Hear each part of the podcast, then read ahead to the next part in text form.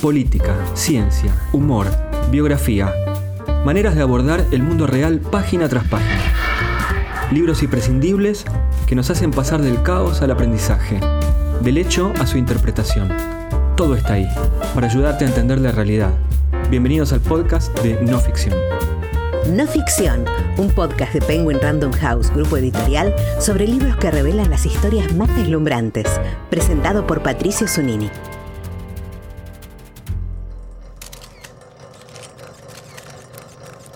Conoció a Che Guevara y a Picasso. Vio actuar a Marlene Dietrich, a Bola de Nieve y a Chet Baker. Fue cuñada del gato Barbieri y compinche de Alberto Greco y Manuel Puig. Escribió en Damas y Damitas y Primera Plana y fue secretaria de redacción del diario La Opinión. Fue testigo de un siglo y en plena cuarentena, encerrada en su departamento porteño, decidió escribir sus memorias. Se llama Felisa Pinto y tiene 90 años. Chic, Memorias Eclécticas, habla de bebop, indumentaria, flirts, música dodecafónica, pintura concreta y la izquierda pop.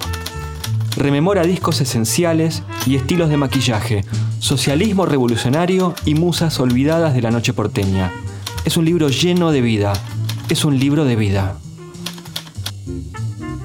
Felisa, muchas gracias por el tiempo. Su libro es una inmersión en la historia cotidiana de buena parte del siglo XX. Hay redes de nombres, familias y tendencias que iban a afectar a todo un país. Por un lado, ¿cómo no lo escribió antes? Y, por otro, ¿cómo se hace para tener tanta memoria? Eso sí que es un misterio, tener tanta memoria.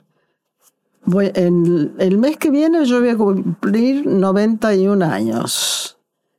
No tengo idea por qué casi es mágico, te voy a decir, porque nadie en mi familia, ni, en familias afines, se acuerdan de todo lo que, lo que yo me acuerdo, pero con detalles absolutos, sin haber incluso ido a las fuentes, eh, haber, haber hecho un trabajo de investigación serio, bueno, serio, vamos a decir serio, punto. Pero yo, la, vida mía se ve que soy una buena observadora. Yo soy periodista desde, desde que nací. Y así debuto en eso. Y me empiezo a embalar y a revisar archivos y sobre todo revisar cuentos que yo ya he oído desde chiquita y, y de esas mitologías familiares que vos viste que uno no es que las inventa, pero te quedan y yo hoy a mis sobrinos, que, que bueno, mis padres ya no, están, ni la mayoría de, mi familia mayor ya, no, ya tampoco están, pero en mí han quedado las, las trazas, ¿no? Los flashes, ¿entendés? Y no en otras personas. ¿Por qué? Supongo que porque yo soy muy sensible a, lo a todo lo que es estética, ya fuera música, ya fuera pintura, ya fuera literatura. Sin embargo, no soy una, no soy pedante, creo, pero soy diletante en todo caso. Para mí el arte o las bellas artes, incluidas las artes aplicadas que es la moda, no tienen partido. ¿Entendés? Siempre lo viví así. En el libro, hablando de indumentaria, hace muchas referencias a lo vintage como clave para crear un estilo personal y perenne. ¿Puede desarrollar un poquito esta idea? No, no se va a volver a hacer, es otra. Y al mismo tiempo esa cosa docenada y, y eh, ¿cómo te diré? Repetida y que todo el mundo se viste igual, cosa que no pasa con Uniqlo, que todo el mundo se, se viste igual con Uniqlo, es democrático. ¿Entendés? Pero, pero si yo soy Uniqlo o lo vintage, en general lo vintage me fascina y es más, estoy muy pendiente. Cuando yo voy a una casa de, ropa usado de segunda mano, me vuelvo loca de felicidad. ¿Entendés? Porque es un poco como, como volver a leer a, no sé, a, a Balzac. Usted debe saber en qué momento París fue reemplazada por Nueva York como meta cultural y aspiracional. En los 50, cuando sale el jean, porque los clásicos y lo que perduró en el mundo es lo, democrático. Mirá las ojotas. Mirá el jean, que son básicos. Mirá la, camiseta, que el t-shirt. ¿Sabes por qué se llama t-shirt? Porque es un pedazo de género que hay, es una T, dos mangas y nada más. Es una t-shirt, como debería llamarse, acá la llamamos musculosa. O remera. A los 20 años había hecho mi entrada en la modernidad, en la juventud intelectualizada, aunque sin rebeldía manifiesta ni estrépito. Por el contrario, con refinamiento y devoción por lo bello, por lo nuevo, sin ornamentos vacíos. Despertaba a las ideas progresistas que definieron mi personalidad desde entonces. Mi pertenencia al lado izquierdo del mundo y de la vida. Nacían los romances intensos. Me asomaba a los amores apasionados y a los deseos a veces no resueltos. Pasión intelectual y extravagancia sexual. Esos idilios, sin embargo, se rompían con frases como ya no tenemos los mismos valores.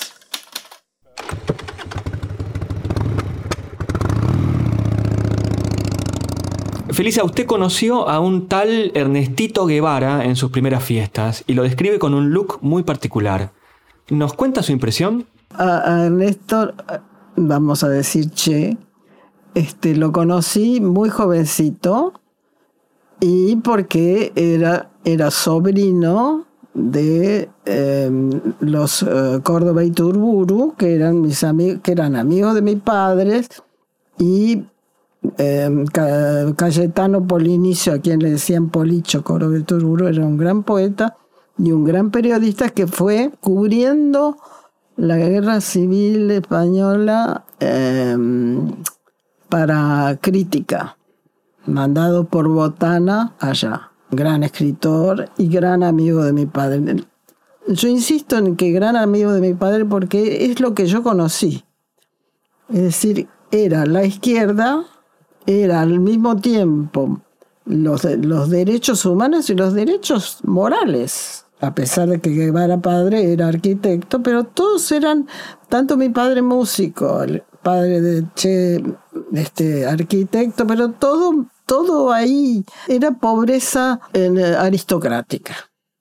Ese es el asunto. Entonces el Che nunca tenía un centavo, por supuesto, hasta que cuando era adolescente, y iba mucho a Córdoba, iban a Altagracia, vivían en Altagracia, y se enamoró de una gran amiga mía que se murió el año pasado, de Chichina Ferreira. Eso sí, porque los Ferreira eran la familia más rica de Córdoba, ¿entendés? Tenían una casa maravillosa que todavía existe el lugar, que, que quedaba en Malagueño bueno, y entonces el Che era habitué de todo ese grupito de jóvenes, este, eh, ponerle Nubelbag. ¿No? En esa época. ¿eh? Bueno, y entre Bohemia y que se, apareció el Che entre ese grupete. Yo iba a veces, porque yo iba más, más que nada a Totoral. Y entonces, este, siempre con un, voy a decir la palabra que detesto, look, que no era look, porque eran unos pantalones medio rotosos, ¿entendés? Porque además ni le preocupaba, además no tenía plata para comprar buena ropa, no existían los jeans. Y entonces aparecía de repente con un par de zapatos que se compraba en unos remates de la calle Corrientes. Ustedes ni habían nacido ni existían, pero había unos remates de rezagos, ponele, de, no sé, no de Estados Unidos, no importado, pero no sé de dónde eran esos rezagos de algo, y usados a veces, en la calle Corrientes, eh, tenían como unos kioscos. Yo eh, de eso me acuerdo. ¿eh? Entonces Che se compraba ahí zapatos y ropa y qué sé cuánto. Bueno, elegía todo eso. Entonces como, como no encontró unos zapatos que, que, que, le fueran bien, se compró un, zapato marrón y otro negro, cosa que me fascinó cuando yo vi a este muchacho simpático, este, no gracioso, sino profundo. Bueno, vestido con, con los zapatos, uno marrón y otro negro, no me voy a olvidar nunca. Eso nadie lo sabe. Eso lo he vivido yo.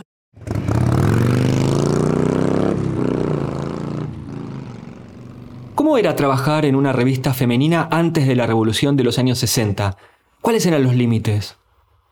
Era muy amiga de, Piri Lugones y de, y de Carlos Peralta y de chiquita Costella, que les habían propuesto hacer una, una especie de remodelación de Damas y Damitas, que era un aburrimiento la, la revista esa, para, para que fuera moderna y joven. Bueno, entonces un día ellos hacían muchos, muchos, este, tanto Carlos como Piri cuando estaban casados, vivían en el hogar obrero, que todavía existe, y me dijeron que está bien conservado. Entonces este, me dijeron si no quería eh, trabajar en, en damas y damitas. Yo le dije, mira, yo no soy periodista, al mismo tiempo, a mí lo único que me interesa es la música y no sé, nada más. Dijo, bueno, dale, haces una columna de música que se llamaba Discos por Felizar. bueno, y de, y de repente yo siempre he tenido tres o cuatro trabajos por razones de gana pan, nada más. Y a veces las cosas que más me gustaba hacer cuando empecé a hacer periodismo realmente exigente y, que abarcaba muchos temas. ¿Entendés? Entonces, bueno, empecé a hacer la, columna de discos y al mismo tiempo había una casa de, ropa de hombre muy paquetona que se llamaba Yoti, acá en la calle Callao, entre, entre Santa Fe y Charcas. Y era muy amigo mío el dueño y bueno, dice un día, eh, quiero hacer yoti mujer, ¿no? Si querés te doy 100 metros de seda, natural, hace una colección chica para inaugurar yoti mujer. Bueno, yo dije, bueno, genial. Y este eh, hice una colección chica de, de mujer con, con esos 100 metros y bueno, y ahí empecé como a diseñar cosas muy propias y muy especiales, muy, muy, muy simples. Por supuesto, no, sin modelos, ni manicán, ni, ni luces, ni nada. Era en la Casa Yote, acá en Callao y Santa Fe, donde hubo sillas y las modelos mías eran mi hermana, que era muy bonita, mi prima, que era muy bonita, este, amigas que eran bonitas, eh, bueno. ¿Cómo era escribir en primera plana y en la opinión? ¿Qué lugar tenía la mujer en las redacciones? La mujer en las redacciones que yo trabajé, por suerte, éramos pocas y muy bien respetadas y muy nunca en mi vida sufrí ni acoso ni, ni nada, nada que fuera parecido y al mismo tiempo un gran respeto porque yo cubría cosas que los hombres eh, eran básicamente redacciones, la vida de redacción era del de los varones, todos eran hombres y mucha política. Y bueno y este y, las mujeres teníamos o arte o moda o vida o vida social digamos eh, porque no te olvides que en primera plana que era eh, un poco el, formato de Times y de, Newsweek y el Express, este, la vida diaria sofisticada, mm, no voy a decir paqueta, porque no era necesariamente paqueta, porque tenía su costado progre, digamos. Revolucionario, mm, alguna, algunos de ellos eran revolucionarios mm, muy activos y otros nada. La segunda mitad del libro compila notas periodísticas y retratos de amigos y compañeros de ruta. Hay nombres que hoy quizá no resuenan a primera vista. ¿A quién deberían descubrir los jóvenes de 2022? Bueno, depende de las, de las décadas, pero vamos a hablar de mujeres en, todo caso. Las mujeres más valiosas para mí y casi te diría como, como que me, me, me fascinaba encontrar las respuestas sociales, entre comillas, y partidarias no, no como partido político, sino como derechos humanos, que siempre fueron muy importantes para mí, pero transmitidos por dos fuentes. Por mis tías, muy católicas, que invitaban a almorzar a los obispos a, la, a la casa de veraneo de Córdoba, y por María Rosa Oliver. María Rosa Oliver fue una, mujer extraordinaria, extraordinaria, que y además escritora que tiene los libros más, em, em, más em, valiosos como retratar la vida de la Argentina, vamos a decir la palabra sin miedo, pero ya no se usa, oligarca, pero con un costado absolutamente humanista. Y entonces yo he heredado tanto de mi tía católica, un poco menos porque no, no soy practicante, no voy a misa, etcétera, etcétera. Pero hay, un, hay una raíz que me, ellas dos me, me, transmitieron como forma de, de pensamiento y de, sobre todo de moral, ¿entendés?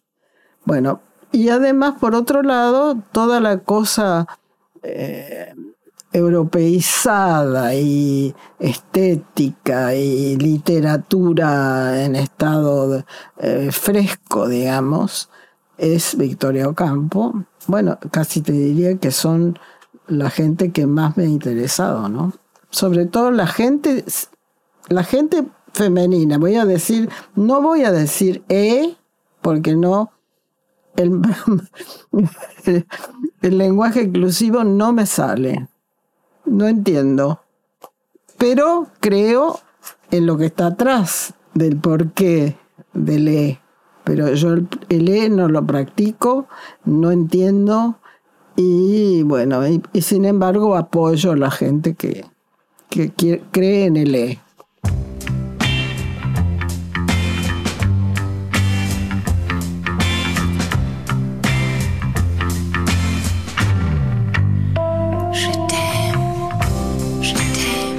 se quería distinto?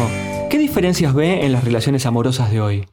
Bueno, justamente anoche vi Masculin Femina de Godard. Y te digo que me impresionó porque es como si yo hubiera retratado esa mezcla entre militancia, entre militancia joven y em, fervor. Había fervor.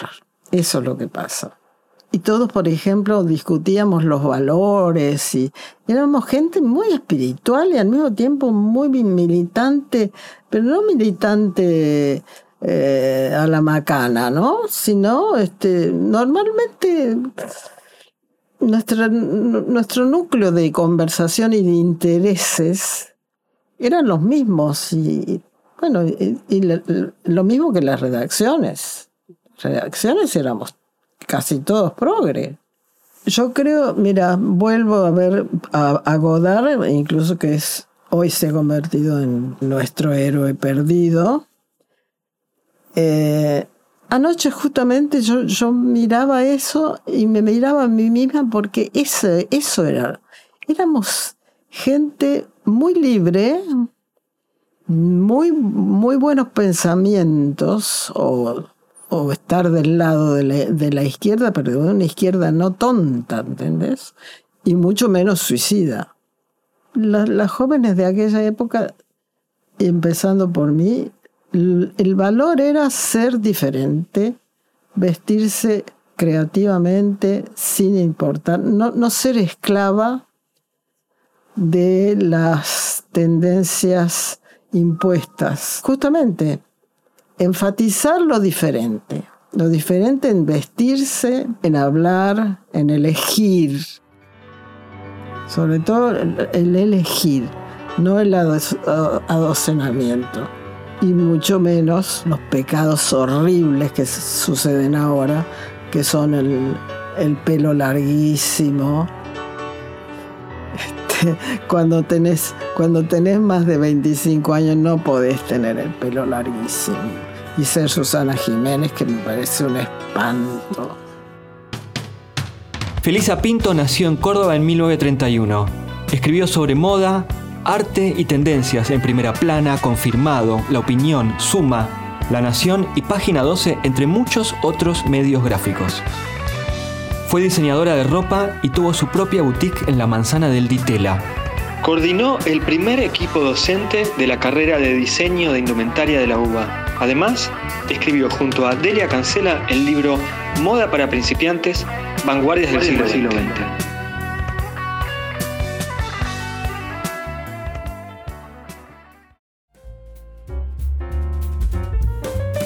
No Ficción es un podcast de libros de Penguin Random House, grupo editorial, presentado por Patricia Sonini.